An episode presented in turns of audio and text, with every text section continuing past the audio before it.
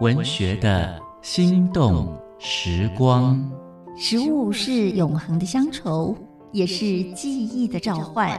借由一道道温暖脾胃的庶民美味，我们逝去已久的旧日时光和生命景致将再度重现眼前。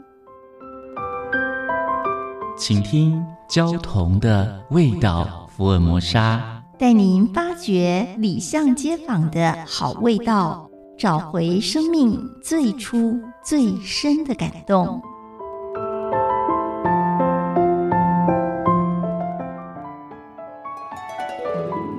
大家好，我是焦桐，今天和大家分享的是硬皮鹅啊。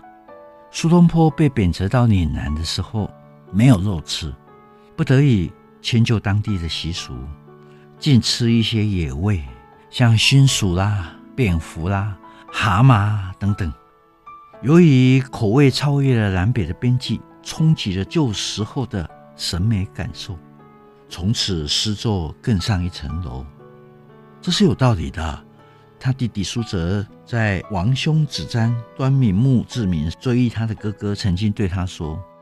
吾是今世学者独子，可与我上下耳。继而辄居于黄，杜门深居，驰骋翰墨，奇闻一变，如川之方至，而则邓南不能及矣。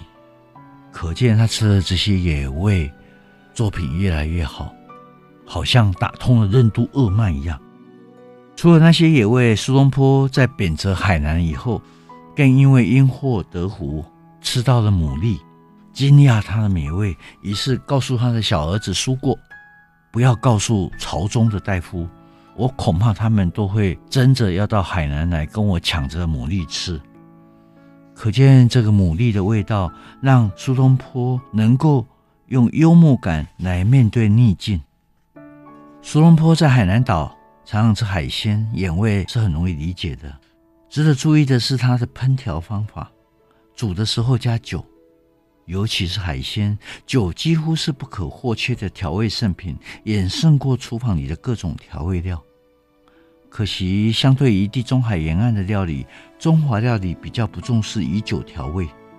苏东坡的烹调手段确实富有创意。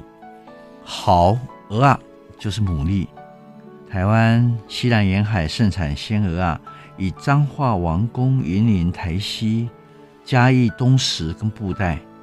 台南七股为主要的养殖区，这种软体动物几乎成为台湾人的日常餐食，做法多元，煎炒煮炸都可以，也适合带壳火烤。夜市尤其常常见鹅啊煎、鹅啊汤、硬皮鹅啊，用硬皮啊炒鹅啊最具有台味。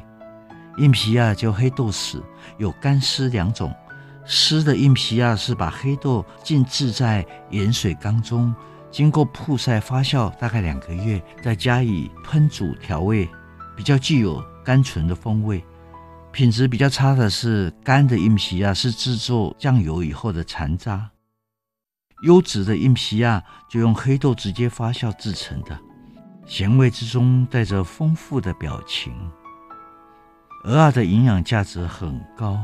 尤其富含磷，它的滋阴补阳，好像古今中外都相信。听说还会发奶呢。美国作家费雪有一本气味盎然的《牡蛎之书》，也谈到牡蛎的壮阳效果。他说，几乎每一位西方男士，只要有一点钱，只要有一点闲，就有能力吞下一定分量的磷。只要牡蛎新鲜干净，管它是补了它的脑子，补了它的肚子，还是它最私密的部分都行。他说，男人的爱情生活跟牡蛎一样奇特，其中有一部分来自牡蛎的神秘力量。牡蛎很美，美得跟世间所有美好的事物一般短暂。